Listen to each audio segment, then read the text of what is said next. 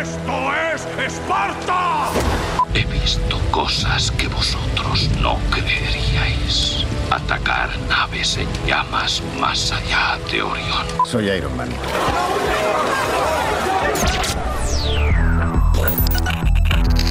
Cine, series y novedades en streaming. Ya verás, el programa semanal de Vandal. Nos ha hecho tanta ilusión el que sea semanal que hemos dejado, ya prácticamente hemos cogido la última entrada y le hemos puesto lo de semanal. ¿Cómo estáis? Saludos de José de la Fuente. Muchísimas gracias por estar con nosotros en este mes de julio. Vamos a pasar un poquito de calor, pero esto, hablando de cine y de plataformas, yo creo que va a ser bastante, mucho más llevadero.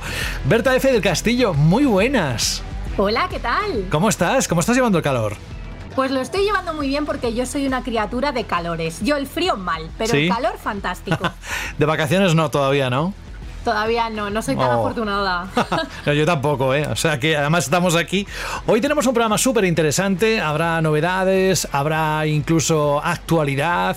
Son secciones que ya conocéis del Ya Verás y Alberto González, muy buenas. Muy buenas, José, ¿qué tal? ¿Cómo estamos? No podían faltar precisamente porque es uno de esos momentos en los que nos gusta contar tanto lo que va saliendo como la actualidad, ¿no? De que rodea a las estrellas, a las películas.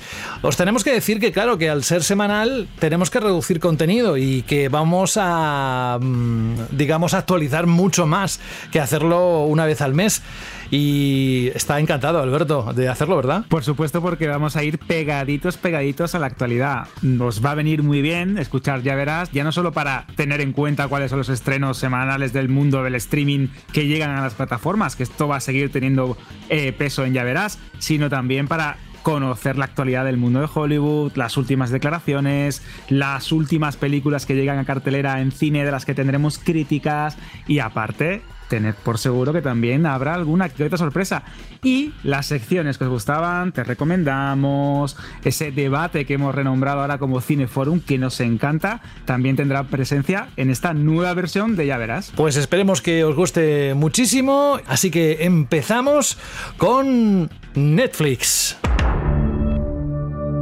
Ojo, que se viene George Michael y Andrew Ridgely. Let's introduce the band. George, I'm Andrew. ¿Qué se estrena en Netflix, Alberto? Pues el día 5 de julio llega a la plataforma de streaming de la gran N roja, Guam, a través de entrevistas, material de archivo, mucho de ellos inéditos. George Michael y Andrew Ridgeley reviven el arco de su carrera como Guam, uno de los mejores o los más influyentes grupos del pop de los años 80.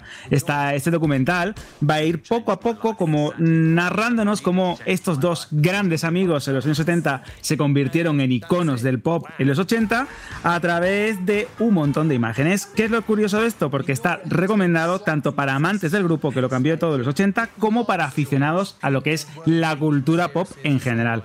Una buena edición que llega a Netflix el día 5 de julio. Y un día después llega esto. ¿Qué es, Alberto? Seguro que recordaréis ese pelotazo que fue El abogado del Lincoln. Pues la primera parte de la segunda temporada, si ya lo sé, esto yo creo que es ya la tónica de Netflix, llega el día 6 de julio a Netflix precisamente. Nos va a narrar una vez más como ese abogado de Los Ángeles, Mike Haller, que está interpretado por Manuel García Rulfo, retoma su carrera tras un largo tiempo sin ejercer, aceptando un nuevo caso, obviamente todo desde una perspectiva jurídica bastante idealista, pero ¿cuál es el elemento diferenciador? Pues que lo hace a través de la parte trasera de su coche, un Lincoln Town Car.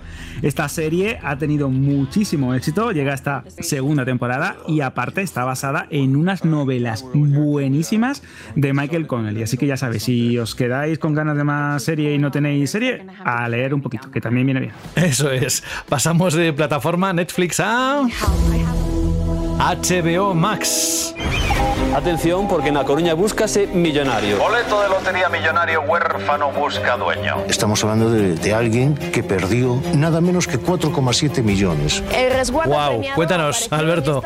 Este caso conmocionó a todo el mundo, seguro que lo recordaréis. El día 7 de julio llega a HBO Max Se Busca Millonario, una docuserie que nos va a contar cómo ese boleto perdido, ese cupón perdido, premiado con casi 5 millones de euros, pues puso un jaque a media España y también, pues lógicamente, a sus autoridades.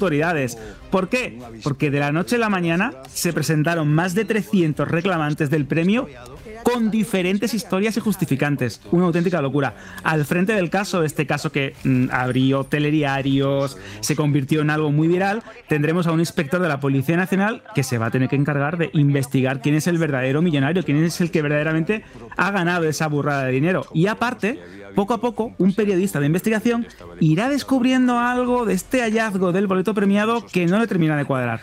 Es una historia buenísima sobre la obsesión del ser humano y de cómo el dinero pues puede llegar a corromper todo lo que toca. Ya sabéis, 7 de julio en HBO Max. Y de HBO Max, que por cierto también ha acabado la segunda temporada de From, si no sabéis qué es, ya hemos hablado aquí en Ya Tu verás. serie, tu serie Buah, predilecta, ¿eh? Te encanta. maravillosa.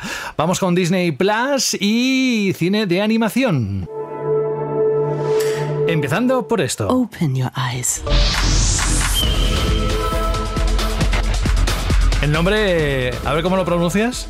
Kizazi Moto, Kizazi. Generation Fire. Claro, es que es un nombre bastante, bastante tribal y ahora lo veréis, porque es que llega el 5 de julio una antología de ciencia ficción, de cine de animación, llena de acción que nos va a contar 10 visiones futuristas de África. ¿Cómo? Pues inspiradas en las variadas y culturas que residen en el continente.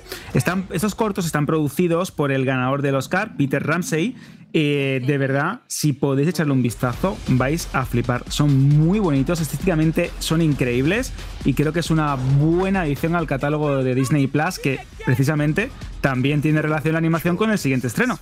Sí, eso es, el 8 de julio. Bleach, Thousand Year Blood War. ¿Lo he dicho bien? Perfectamente, te ha faltado decirlo en japonés. Oye, José, ¿te así no, ahí no llego. Ya sería una locura. Pues exacto, llega la segunda temporada de Thousand Year Blood War, que es la temporada 2 de Bleach, una serie conocidísima en el mundo de la animación y aparte también un buen manga, que llega el 8 de julio a Disney Plus. Obviamente, esta segunda o esta temporada 2 nos va a continuar la historia de Ichigo Kurosaki, ese cazador, ese eh, Soul Reaper, si utilizamos la terminología de la propia serie de animación, eh, cómo va descubriendo poco a poco que la sociedad de almas, ese lugar al que pertenece, que se, se encarga de como de cazar espíritus, eh, hay algo más, hay como una verdad oculta que durante mil años ha estado a buen recaudo y ahora sale a la luz. Así que ya sabéis, amantes del anime, el 8 de julio, Bleach Thousand Year Blood War estrena la segunda temporada en Disney Plus. Pues venga, vamos al cine. ¿Te acuerdas, Berta, ese anuncio de Muy Record? Hombre, ¿cómo olvidarlo? ¿Sabrías cantarlo? Un poquito. Moby Record. Mira, mira, se Me actualizó. clavado, no me lo neguéis, Se actualizó en me he 2014. Me ha encantado. Esta versión no mola tanto. No, también tenemos el, el otro, eh, el original. Pero vamos con uno de los estrenos. Tenemos a Vesper. Cuéntanos qué se estrena esta semana en cines, Alberto. Pues tenemos Vesper, como bien dices, que es un film de ciencia ficción que nos va a narrar el colapso absoluto de los ecosistemas de la Tierra y una trama alrededor de esto. Llega a los cines este viernes 6 de julio y también llega junto al que yo creo que es la llave de la taquilla en nuestro país, que nosotros que es Santiago Segura, porque estrena Vacaciones de Verano, una nueva producción familiar, una nueva comedia con Santiago Segura, que ha dejado atrás a Torrente y parece que ahora que haces este tipo de películas como churros, es increíble y todas triunfan. De hecho, yo tengo muchas veces problemas a la hora de identificar cuál es cuál. Es bastante curioso. Es que son todas iguales, es un Son calco. todas iguales, Sí, incluso los pósters sí. Me, me confunden mucho. Pero es que los aficionados al anime, más allá de Bleach y su estreno en Disney Plus, tienen The First Slam Dunk, la película de anime basada en uno de los mejores animes de la historia, ese anime o ese manga de baloncesto que es buenísimo, que en esta ocasión también lo hace su propio autor y que también llega a salas de cine de la mano de Selecta Visión. The First Slam Dunk. 7 de julio, solo en cines. Pues hasta aquí el- lo que son el repaso a todos los estrenos que tenemos tanto en cine como en plataformas y nos vamos a la actualidad. Ya verás.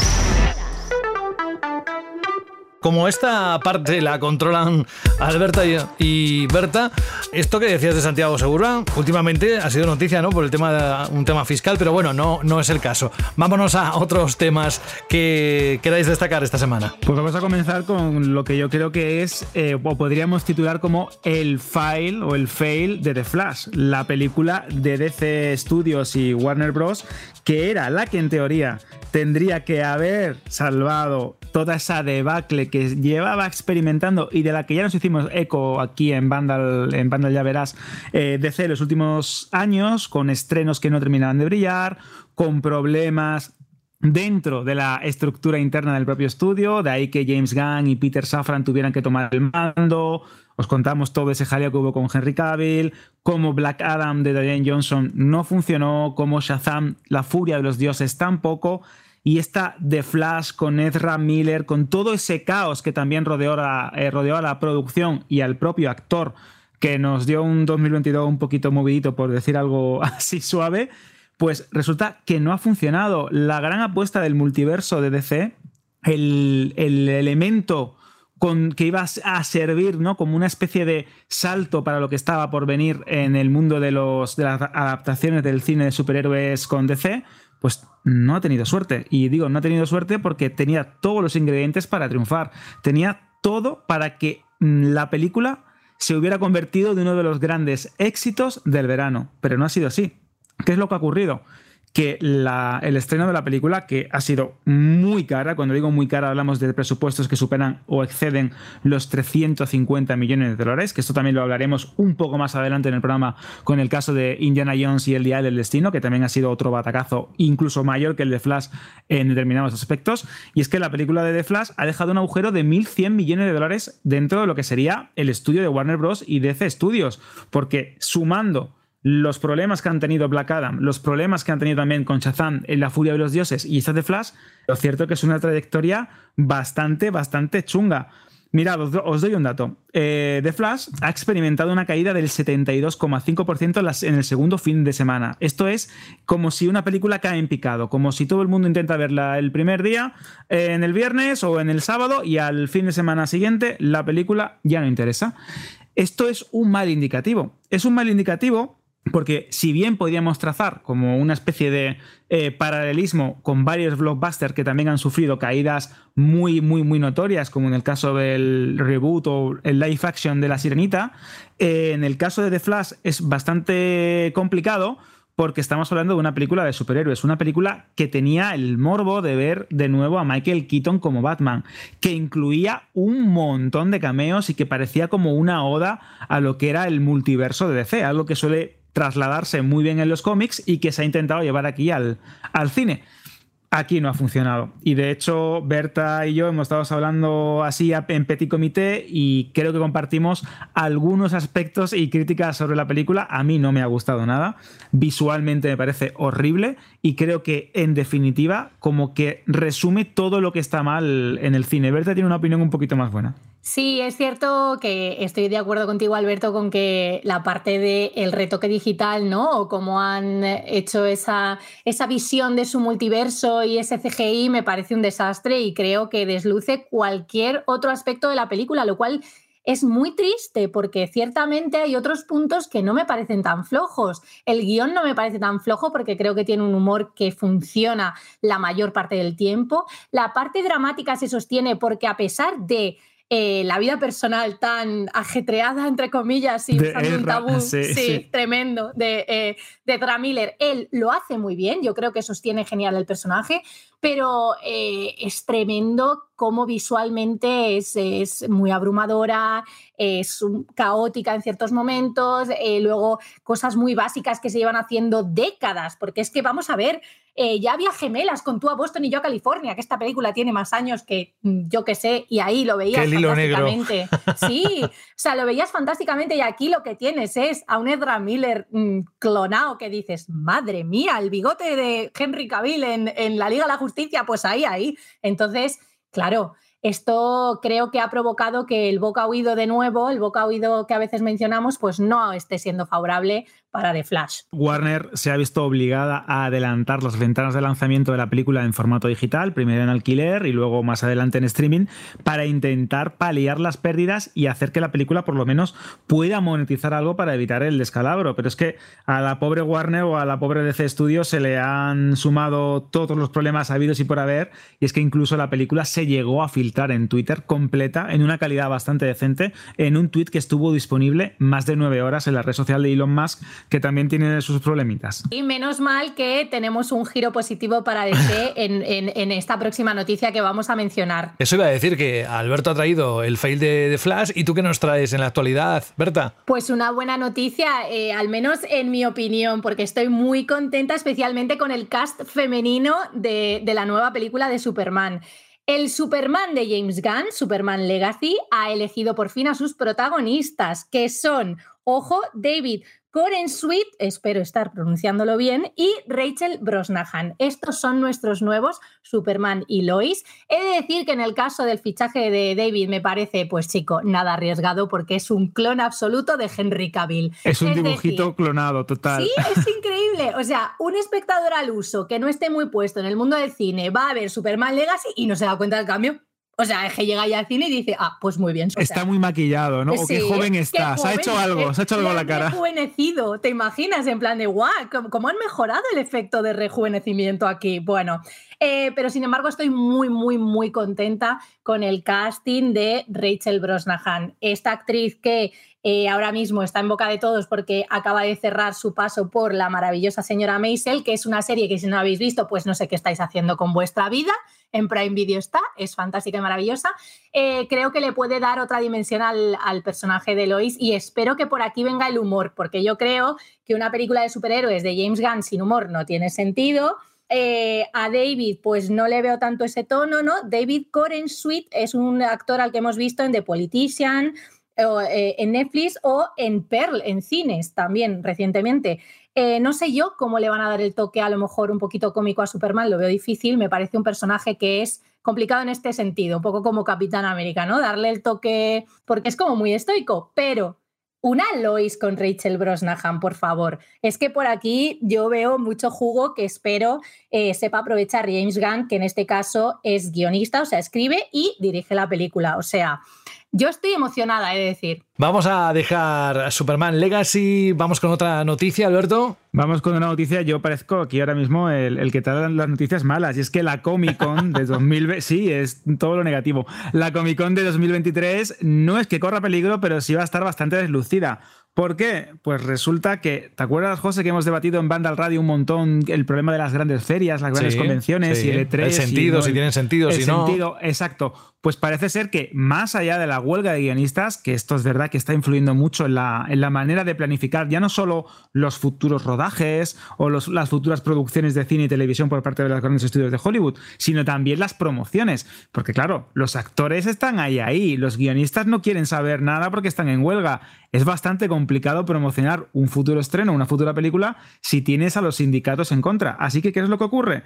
Que la Comic Con, ese centro neurálgico de toda la cultura pop, donde se estrenaban o donde se promocionaban las grandes películas y las grandes series, pues va a estar muy deslucida este año.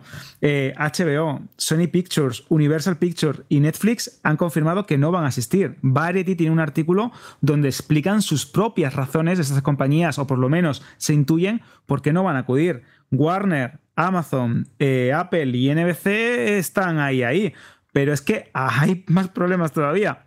Porque es que resulta que hay muchas compañías o muchos estudios que tienen que estudiar cosas muy, muy, muy importantes este verano y la Comic Con era el vehículo principal para ello. Vamos a ver cómo, cómo sucede al final, porque creo que sí, que obviamente se celebrará, eh, se están vendiendo las entradas. Eh, básicamente va a suceder a finales de mes, del 20 al 23 de julio. Vamos a ver algo, los cómics van a seguir estando presentes, las fricadas y las grandes eh, compañías del sector del entretenimiento tendrán alguna o algún tipo de presencia, pero no esperéis ver los grandes paneles que hemos tenido en los últimos años. Y esto es preocupante de cara al futuro de la propia Comic Con y de si las compañías, como hemos comentado en el caso de los videojuegos, eh, al final acaban buscando sus propios eventos de cara a presentar todo lo que está por venir. Así que se acercan meses muy movidos con el tema de las promociones. Meses, años. Perdona que te corte, José, de esas compañías que estaban en duda, Alberto, yo quiero comentar que Warner ya no está tan en duda porque el propio James Gunn ha confirmado vía Instagram, respondiendo a un fan que le gusta a él hacer esto, que no va a estar en la Comic Con, lo cual pinta muy mal para Warner. Claro. Es la más grande, la más importante y de hecho tiene que promocionar ya no solo Blue Beetle, sino también Aquaman, que se estrena en diciembre, es cierto, pero la segunda parte de Aquaman está ahí y es literalmente el salvavidas y nunca mejor dicho teniendo en cuenta el factor náutico y marítimo de esta película que tiene Warner este año para salvar los muebles en términos de económicos, más allá de Dune, eh, parte 2, que creo que también les puede ayudar un poco a maquillar un, un año bastante horrible. Bueno, pues eh, hasta aquí la actualidad, desde luego cada semana habrá un trocito, así que esperad lo más destacado de lo que está corriendo sobre el mundo del celuloide, las plataformas, el negocio, el arte, o sea, el guiones, habrá un poco de todo. Gracias Berta y Alberto quédate conmigo porque vamos a escuchar cuál es la recomendación que nos hace esta semana Alberto sobre, puede ser una película, una serie, vamos a escucharle. Ya verás.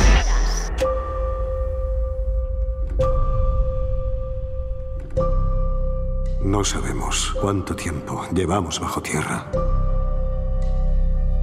Ni siquiera quién construyó el silo. Hoy en Te Recomendamos os traigo Silo, una serie de Apple TV Plus creada por Graham Yost, que es el creador y el responsable de series como Hermanos de Sangre o la película Misión a Marte. Esta serie se desarrolla en un futuro distópico donde la humanidad sobrevive en un gran y gigantesco silo en forma de búnker. Debido a la destrucción total del mundo exterior, punto importante que está completamente contaminado y arrasado tras un evento del que nadie se acuerda. La serie va contándonos la historia de un grupo de supervivientes mientras luchan por salir adelante con condiciones muy opresivas y poco a poco que van descubriendo secretos ocultos sobre su propia existencia y las organizaciones que rigen sus vidas de forma estricta. Es una gran producción con actrices como Rebecca Ferguson, que habréis visto en la última adaptación de Dune o en las películas de Misión Imposible, que es la gran protagonista de la historia. Tenemos también grandes estrellas como Tim Robbins, Common, el rapero Common, que es un gran actor y de hecho en esta serie lo demuestra, Will Patton, un secundario de lujo, o actores como Ian Glenn de Juego de Tronos. Y digo algunos nombres porque la verdad es que es un reparto muy, muy, muy, muy coral y muy importante y muy bueno. ¿Cuáles son los puntos positivos de Silo?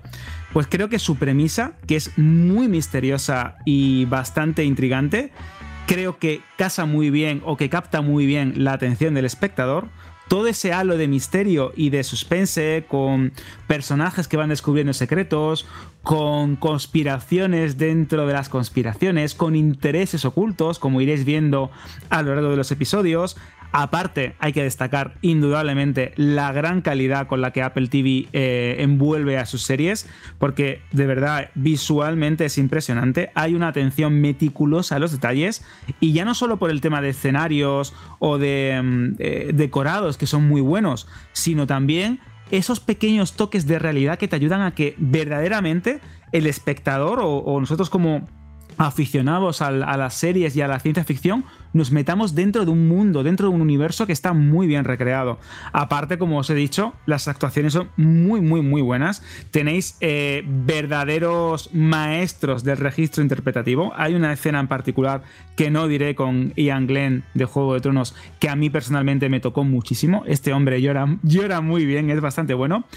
Y es cierto que si bien la gran mayoría de aspectos son positivos y creo que es una serie muy sólida y notable, también hay ciertas cositas que creo que deslucen un poco a la serie y que le quitan el punto de brillantez. Una de ellas, a mi eh, interpretación, es el ritmo. Es una serie con un ritmo algo irregular. Hay episodios que están muy bien remachados, que tienen un hilo conductor muy bueno y que narrativamente tienen sentido uno tras otro, pero también vais a encontrar algún que otro momento valle. Algún que otro episodio que quizás no es de relleno, pero que no termina de sacar todo el partido hasta los últimos minutos, con ese típico cliffhanger que te acaba enganchando y vas diciendo, bueno, pues venga, va, otro. Luego también eh, creo que algunos personajes, sobre todo algunos secundarios, tienen un desarrollo un poco mm, limitado. ¿Por qué os digo esto? La serie se toma un tiempo a la hora de construir todo lo que rodea al silo. Todas esas castas o clases sociales, esa organización a veces incluso tiránica. Y hay personajes que están ahí danzando alrededor de este universo tan particular que seguro os va a recordar a videojuegos como Fallout o a historias ¿no? de futuros posapocalípticos que no están bien desarrollados, pero no porque la serie no quiera, sino parece como que le da un poco igual, ¿no? Como que prefiere centrarse en los protagonistas. Y por último, tengo que decir que el cliffhanger final es tanto bueno como malo, porque es verdad que está abierto a interpretaciones, pero al mismo tiempo os va a tener enganchados deseando que llegue la segunda temporada, porque la serie ha renovado por una segunda temporada, ha sido todo un éxito dentro de la plataforma eh, de Apple, así que ese final es un poco envenenado, porque vas a decir, y ahora me dejas así, ahora me dejas así, ahora cuándo tendré que, cuánto tiempo tendré que esperar. Bueno, pues ya sabéis, Silo es una serie muy buena, llena de suspense, de misterio, de ciencia ficción de la buena. Y si tenéis gana, como he dicho antes, os ponéis, cogéis el libro, que son los libros también bastante buenos. Cine, series y novedades en streaming. Ya verás.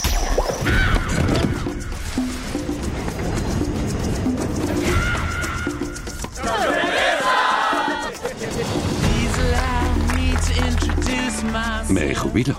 En tal caso, ¿qué tomamos? Lo mismo para mi hijada. Mi padre me dijo que encontrasteis algo en un tren durante la guerra. Un vial que podría cambiar el curso de la historia. ¿Por qué buscas precisamente lo que volvió loco a tu padre?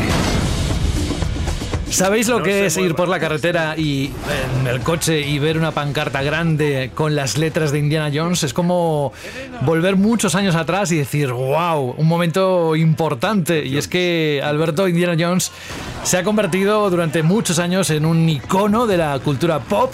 Y hoy en Ya Verás, en esta edición número 7 que estrenamos semanal, vamos a hablar de Indy y de, por supuesto, su última película. Por supuesto, hablamos de ese personaje, ese icono, como bien has dicho, la cultura pop, ideado por Steven Spielberg y George Lucas, esa inspiración, esa reencarnación del mito de las aventuras de los años 30, de ese toque pulp que idearon ambos genios del mundo del cine en una trilogía que se convirtió indudablemente en una de las más importantes de la historia del cine, en parte por ese carisma de Harrison Ford, por esa banda sonora, por esas aventuras, porque realmente eran, películas de aventuras con mayúsculas y que tuvo una secuela bastante tardía, la de Indiana Jones y el reino de la calavera de cristal en 2008, que si bien funcionó en taquilla, fue un auténtico pelotazo, pues ya empezó a dividir a los fans porque se perdía un poco ¿no? ese toque nostálgico o esa eh, pureza de la trilogía original que tanto marcó a una generación de espectadores.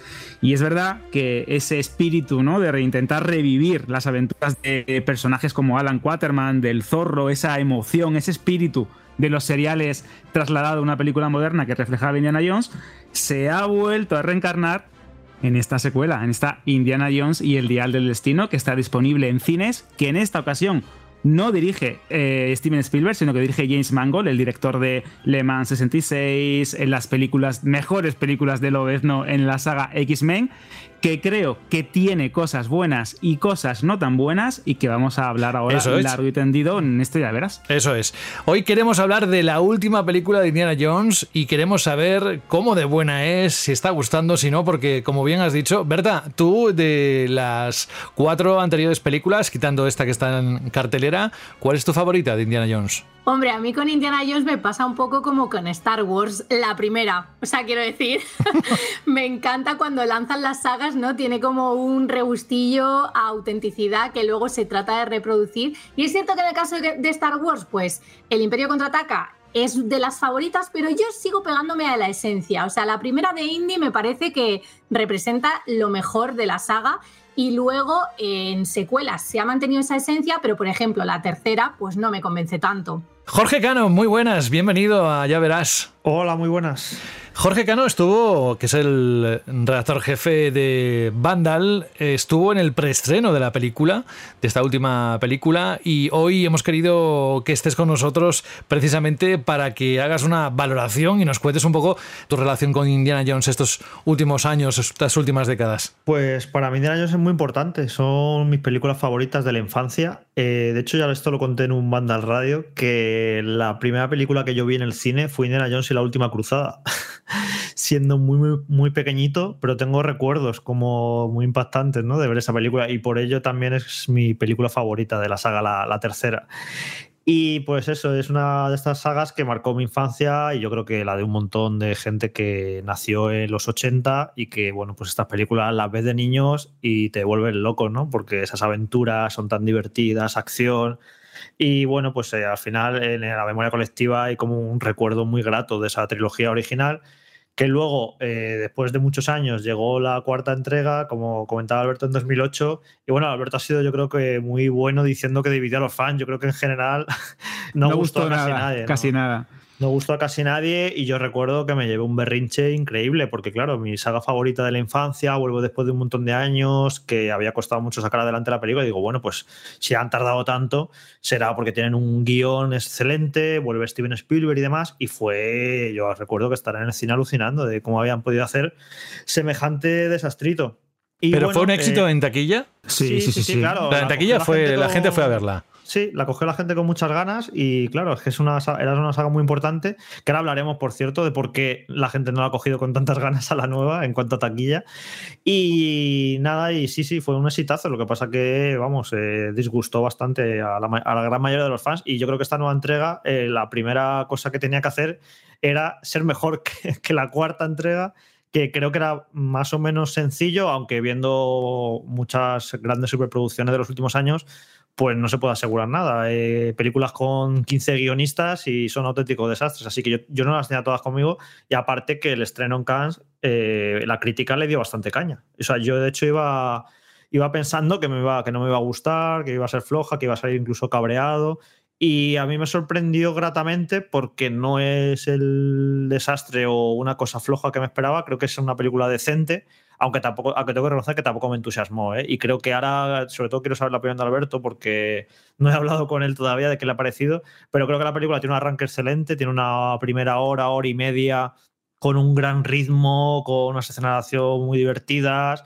y la película va como un tiro y creo que la segunda mitad de la película o el tercio final creo que se vuelve bastante incluso aburrida, creo que es demasiado larga, dura dos horas y media cuando las anteriores duraban cerca de las dos horas y esa media hora además yo creo que se acaba notando en el conjunto y creo que flojea en cuanto a ritmo y creo que bueno, eso es una primera mitad muy buena y una segunda que yo creo que desdibuja el resultado global de una película que es decente y que sobre todo creo que despide muy bien al personaje. Creo que eh, Harrison Ford en los últimos años yo le veía alguna película y parecía que estaba como desganado, que parecía que pasaba por ahí para cobrar el cheque. Eso pasó en la última de Blade Runner que se le veía por ahí como, bueno, a mí me pagáis, yo cojo la pasta y me voy de aquí, pero sin ningún interés. Y he visto a Harrison Ford como muy bien, muy en plena forma, carismático otra vez, con muchas ganas, cogiendo al personaje con muchas ganas y, gracias a un guion que si algo cuida en toda la película, creo que es eh, especialmente su personaje, eh, la edad que tiene, cómo se despide de él y demás. Lo hace todo eso, eso muy bien. Yo creo que lo trata con muchísimo cariño el personaje y creo que eso en gran medida hace que la película esté gustando, ¿no? Que, menos que despida a Indiana Jones como se merece, porque si la despedida de Indiana Jones hubiera sido esa cuarta entrega, pues vaya despedida agridulce, ¿no? Y esta quinta parte yo creo que lo que hace muy bien es despedir al personaje por todo lo alto. Es que de hecho es muy curioso, Jorge, esto que dices de la despedida agridulce, porque el propio Harrison Ford, durante la gira promocional de esta eh, Indiana Jones y el Día del Destino, comentaba y remarcaba que cuando finalizaron Indiana Jones y el Reino de la Calavera de Cristal del 2008, que se dice, que se dice pronto, llovido bastante, dejaron a Indy como él calificaba en animación suspendida. Es decir, un final relativamente alegre, bonito, con la broma de la nueva generación que me sucederá o que recogerá el testigo, pero no, todavía eres demasiado joven.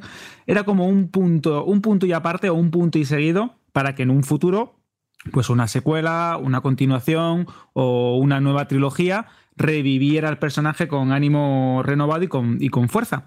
Y de hecho, cuando eh, Lucasfilm empieza a desarrollar la idea de esta, de esta secuela, que no olvidemos que este tipo de producciones no se hacen de un año para otro, ni de dos años para otro, sino que van pasando por muchas manos, por muchas visiones, por muchas perspectivas diferentes, lo único que tenía Harrison Ford claro era que tenían que tratar, y esto creo que la película lo hace muy bien sin caer en la, en la broma o en el cliché o incluso en el lugar, en el lugar común, tratar la vejez o la madurez de un personaje que ya efectivamente está demasiado mayor para estos trotes. Y creo que este enfoque, más allá de, resultar incluso a veces un vehículo muy interesante para la trama, ¿no? El tema de la edad de Indy se remarca una, una y otra vez y creo que el propio Indiana Jones también lo, deja caer en, alguna ocasión como estoy ya, eh, vamos a decir, ya me viene todo grande o no soy capaz de mantener el mismo nivel que mantenía antes, creo que le sienta muy bien. Pero al mismo tiempo, y aquí creo que viene mi, gran pega para la película, más allá de lo que ha comentado Jorge, creo que estoy bastante de acuerdo. Tiene una primera hora, unos primeros 45 minutos con un prólogo realmente interesante, muy bien hecho, muy bien rodado y que creo que revive ese espíritu clásico de Indiana Jones con los nazis en ese tren. Creo que está bastante bien, aparte te presenta muy bien todo lo que te quiere contar la película, pero luego llega la desidia y llega la fórmula del blockbuster eh, tradicional, la estructura manida de cualquier película grande que eh, cueste más de 250 millones de dólares. Y esto creo que a Indiana Jones le perjudica. Le perjudica ya no por la inocencia eh, perdida o a veces incluso impostada o totalmente idealizada del cine de los 80, sino porque es que es verdad que da la impresión de ser una película fría.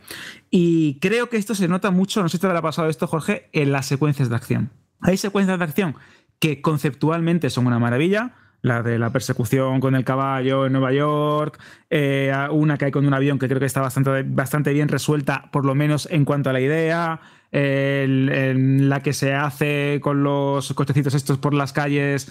Pero, pero, y aquí viene, aquí viene el pero, creo que Indiana Jones básicamente es un espectador de todas ellas. Y sí, vale, podemos jugar con el tema de la edad, de que no está, demasiado mayor para ser parte, pero es que parece un espectador. Y esto le resta emoción, le resta importancia al personaje, le quita algo de vida y al final te sientes como totalmente abrumado, como totalmente guiado por lo que parece, y esto no suene, que no suene esto despectivo veniendo de Vandal, como un videojuego totalmente scriptado, ¿no? Como unas, unas cosas que tienen que suceder de una manera eh, eh, ABC, ¿no? Con una estructura muy clara, en las que Indiana Jones ni pincha ni corta. Y creo que eso le resta importancia a este retorno de un personaje tan carismático y tan grande como, como es Indiana Jones. Sí, luego que, bueno, para mí sí que salva bastante bien la película de la que tiene 80 años, porque yo recuerdo cuando se empezó, se empezó a hablar de este proyecto que todos estaban diciendo, pero ¿cómo va a interpretar Harrison Ford a este personaje ya con...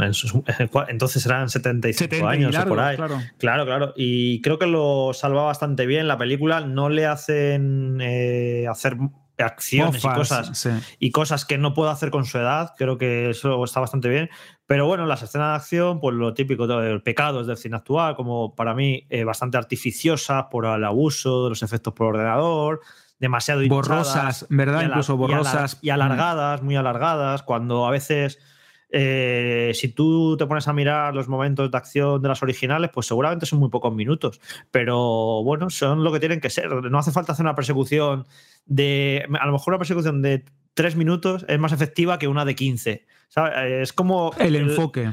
Sí, sí, el, cine hinchado de hoy en día de mira la película, si mejor que dure dos horas y media a que dure dos, mejor que la escena de persecución dure 20 minutos a que dure cinco. Es como burro grande, ande o no ande. y es un poco claro, pecados del cine actual. Es que de hecho esto, José, comentas, eh, dándole vueltas, porque claro, yo a Indiana Jones le tengo un cariño que trasciende el propio cine. Es decir, me encanta, me encantó su serie, Las aventuras del joven Indiana Jones, que creo que es muy, muy entretenida y a reivindicar. Eh, los videojuegos, novelas, cómics. Me gusta mucho ese mundo, me gusta mucho ese universo y me encanta todas las conexiones que hay.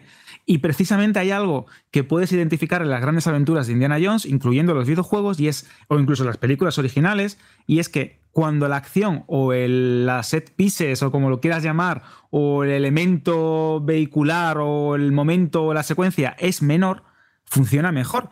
Y esto es curioso porque James Mangold, si algo ha demostrado, creo que en toda su filmografía, entre, en el remake del Tren de las 310, en Copland, incluso en Logan, que es una película que tiene secuencia de acción, pero no tiene secuencia de acción especialmente rimbombante, sino que es más crepuscular, ¿no? Que creo que le quedaría muy bien ese tono de Logan a una película como, como Indiana Jones y el Dial del Destino, ¿no? Un toque también más crepuscular, más comedido, más exacto. Creo que precisamente fracasa eh, James Mangold a la hora de dirigir acción. Obviamente no se puede comparar con Steven Spielberg ni con directores que tienen ya muchísimo callo en esto. Ya tendrá tiempo James Mangold de hacerlo.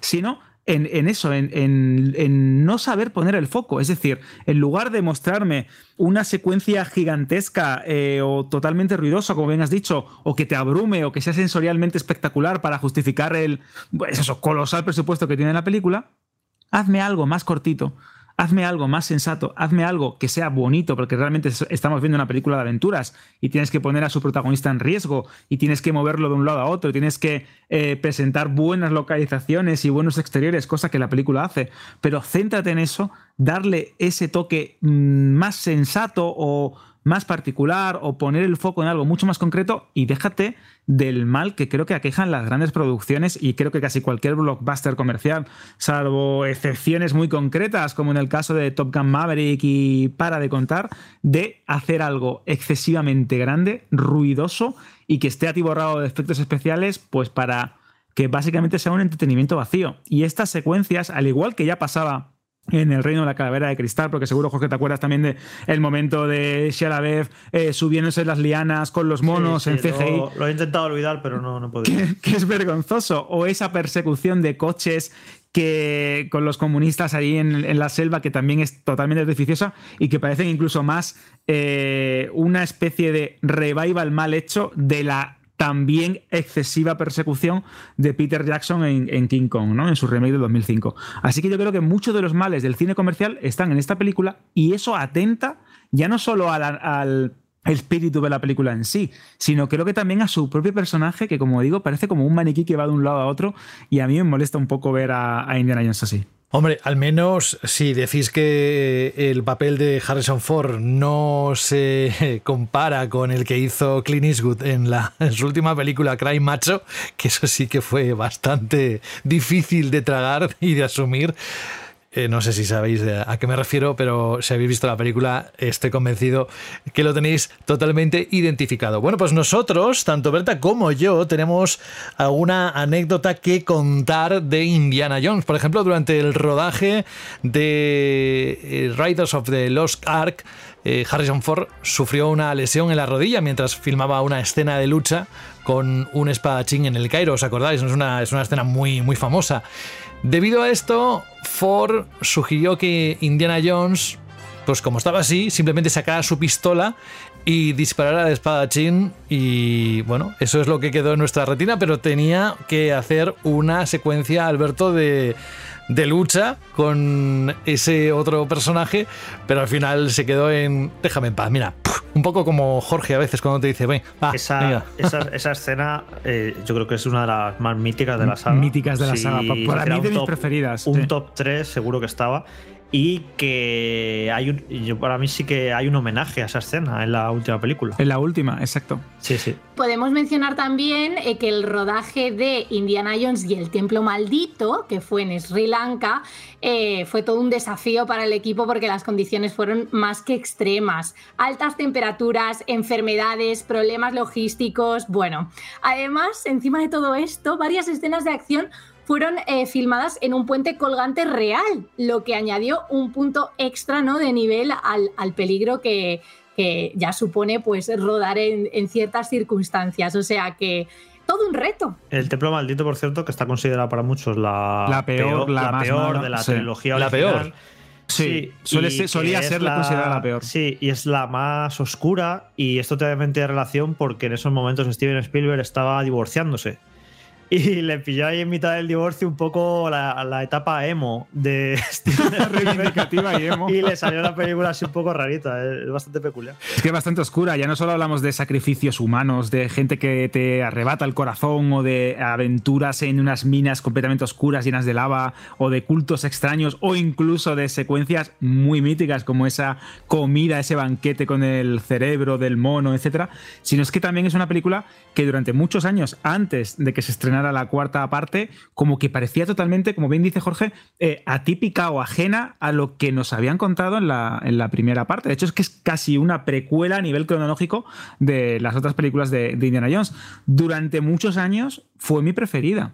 Pues me la encantaba. mía al revés, Alberto, que era Yo lo me que lo pasaba comentaba al genial. principio del debate. Esta era la que a mí como que me rompió un poquito la esencia que había presentado Indiana Jones con esa primera aventura y aquí el toque gore, el toque vudú, el toque Vudú, exacto, oscuro. Sí, oscuro. A mí me tenía completamente desorientada cuando mm, no sé, el rollo aventura de la primera, ¿no? Y ese corazón que yo encontraba en, en el arranque de la saga, de repente aquí era como una oscuridad, un tal. Es cierto que como precisamente estabais diciendo ambos dos, cuando llegó la cuarta, pues se nos olvidaron todos los males porque aterrizó algo peor todavía, claro, y dices, bueno. Las hizo buenas, ¿no? claro, hizo todas las anteriores buenas, más allá de que hubiera pues un pequeño cambio de tono, ¿no? Hacia, hacia bueno, en el templo maldito, pero es cierto que cuando vi esta película dije, "Mm, esto es distinto, esto es diferente a lo que estábamos contando al principio, ¿no?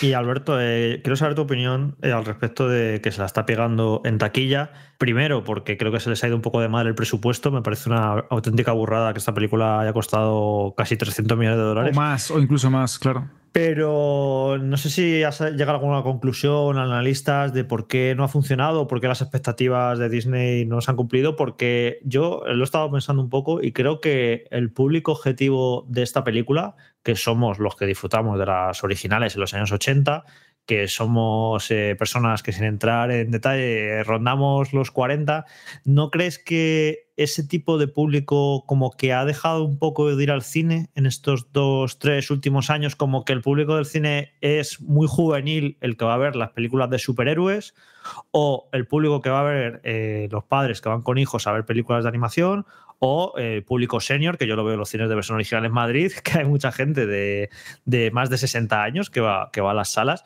pero como que el público objetivo de esta película de Indiana Jones, que yo creo que tienen que ser los de 40 y pico o por ahí, como que ya no va mucho al cine, como que se espera ver las películas en plataformas y como que han lanzado la película, eh, que, claro, es que a, a, la gente joven es que Indiana Jones le da exactamente igual, eh, no es ver a Iron Man ni a Capitán América, no es un superhéroe, a lo mejor lo han intentado vender como un superhéroe, pero al público juvenil yo creo que le da igual y es un poco que es una película que, bueno, que es que eh, veía, yo veo muy, veía muy complicado que, que pudiera generar beneficios, decían que tenía que hacer 900, 1000 millones y yo creo que ese público no, no, está ahí en las salas, aunque por otro lado luego estaba pensando, Jolín, pues, pero Top Gun sí que fue la gente a verla.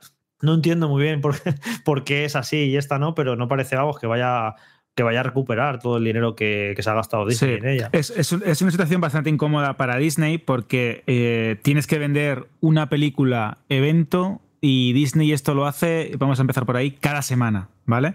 Eh, ¿Qué es lo que ocurre? Cuando tienes que vender la quinta entrega de una saga muy asentada, que como bien dices, generacionalmente está muy arraigada en espectadores que ahora a día de hoy tienen entre 30 y 60 años, aunque esto, esto suene muy loco, pero es verdad. Y ese público eh, ya no es el público, como bien dices también, ya no es el público objetivo de las grandes producciones, ni el target específico de estos grandes blockbusters de 300, 400 millones de dólares. En el caso de Indiana Jones, cuando tienes un bicho tan grande de presupuesto, tienes un personaje que a lo mejor no conecta con las audiencias jóvenes, y aquí también tienes un problema porque no lo has aprovechado, o Lucasfilm no lo ha aprovechado en los últimos años, también por el temor que había con eh, romper la figura o destrozar la figura, etcétera. Claro, te encuentras que tienes que vender una película que tu público objetivo sí es una porción muy pequeña de la taquilla que el público joven, pues con todos mis respetos a Indiana Jones ni le va ni le viene y encima tienes eh, varios problemas o varios eh, antecedentes que te dicen o que te están mandando indicadores de que la gente no va a ir al cine a ver la película que posiblemente sea un éxito después en su distribución digital, en vídeo bajo demanda o en Disney Plus cuando llega al, al streaming. Y claro, es un caramelo envenenado. También como eh, has comentado, el tema de Top Gun Maverick es la excepción que confirma la regla. Eh, es una película de los años 80, con un personaje icónico como el de Maverick, con un actor como Tom Cruise. Pero aquí está la clave, Tom Cruise. Tom Cruise ha sido relevante siempre, o por lo menos mucha gente lo tiene ya no solo como la última gran estrella de Hollywood, sino como Hollywood en sí. Y creo que este es el elemento diferencial entre, estas dos películas. Harrison Ford es una gran estrella, todo el mundo conoce Indiana Jones, pero no todo el mundo tiene un apego a esa saga o no todo el mundo está dispuesto a ir al cine. Y claro, como tienes una película tan cara, pues indudablemente esto es un problema. Tengo y muchísima curiosidad, Alberto, por ver qué tal lo hace en taquilla la nueva de Misión Imposible. Sí. Porque si consigue pegar un pelotazo, ya sinceramente hay que rendirse a, A Tom este Cruise. señor. Hay que a Tom darle las Cruise llaves de como es- Hollywood. Es, es Dios, porque vamos, si, si consigue que también funcione, porque venimos de una racha de varios, varios blockbusters que se la están pegando y a ver qué ocurre con, con Misión Imposible. Creo que hay otro elemento diferenciador que hay que mencionar entre Top Gun Maverick e Indiana Jones, que es el boca a oído. Mm, Perdonadme, pero Top Gun Maverick tuvo una recepción entre el público que no está teniendo Indiana Jones. Por mucho que haya críticos que estén de parte de Indiana Jones y esté gustando y haya una recepción pues bastante positiva entre la prensa especializada, no está teniendo todo esa, ¿no? Todo ese ese Sí, el beneplácito del público y la- y la exacto, crítica, ¿no? Esa, Esa- recepción tan apabullante, tan innegable y tan increíble que tuvo Top Gun Maverick, que lo que provocó es que gente que no estaba para nada interesada acabase yendo al cine a ver esa película, pues es que claro, es que cuentas con un empuje que, que no tiene Indiana Jones ni mucho menos porque no está sucediendo, o sea, no está Sí. sucediendo que te estén diciendo no te puedes perder la última Indiana Jones en el cine, no, esto no está pasando. Sí, estoy, estoy echando un buen ojo y a la gente, bueno, lo que, lo que me imaginaba que va a ocurrir, ¿eh? le, le está gustando a la gente la nueva Indiana Jones, pero no le está entusiasmando. Es como bien, eh, agradable, me ha gustado, pero no de volverse loco como para decir a tus amigos, vete a verla que es increíble, como si pasó con Top Gun, que yo Claro. aluciné. Y sí, estoy viendo, por ejemplo, estoy viendo la nota de Final Affinity, 6,6, que para ser Final Affinity está bastante bien. O sea, sí que está gustando la nueva Indiana Jones, pero no le está volviendo loco a nadie. ¿Y tú? Así que bueno. Ya para acabar, estamos en los últimos segundos de este programa, de esta edición semanal.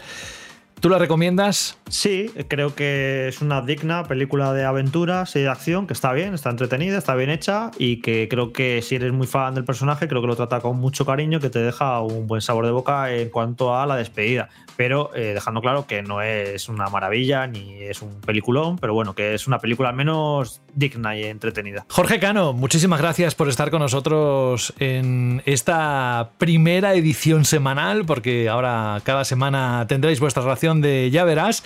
Muchísimas gracias, eh, estaremos en contacto y nada, que pases un buen verano o hasta dentro de unas semanas cuando tengas un momentín y te pasas otra vez por aquí, ¿vale?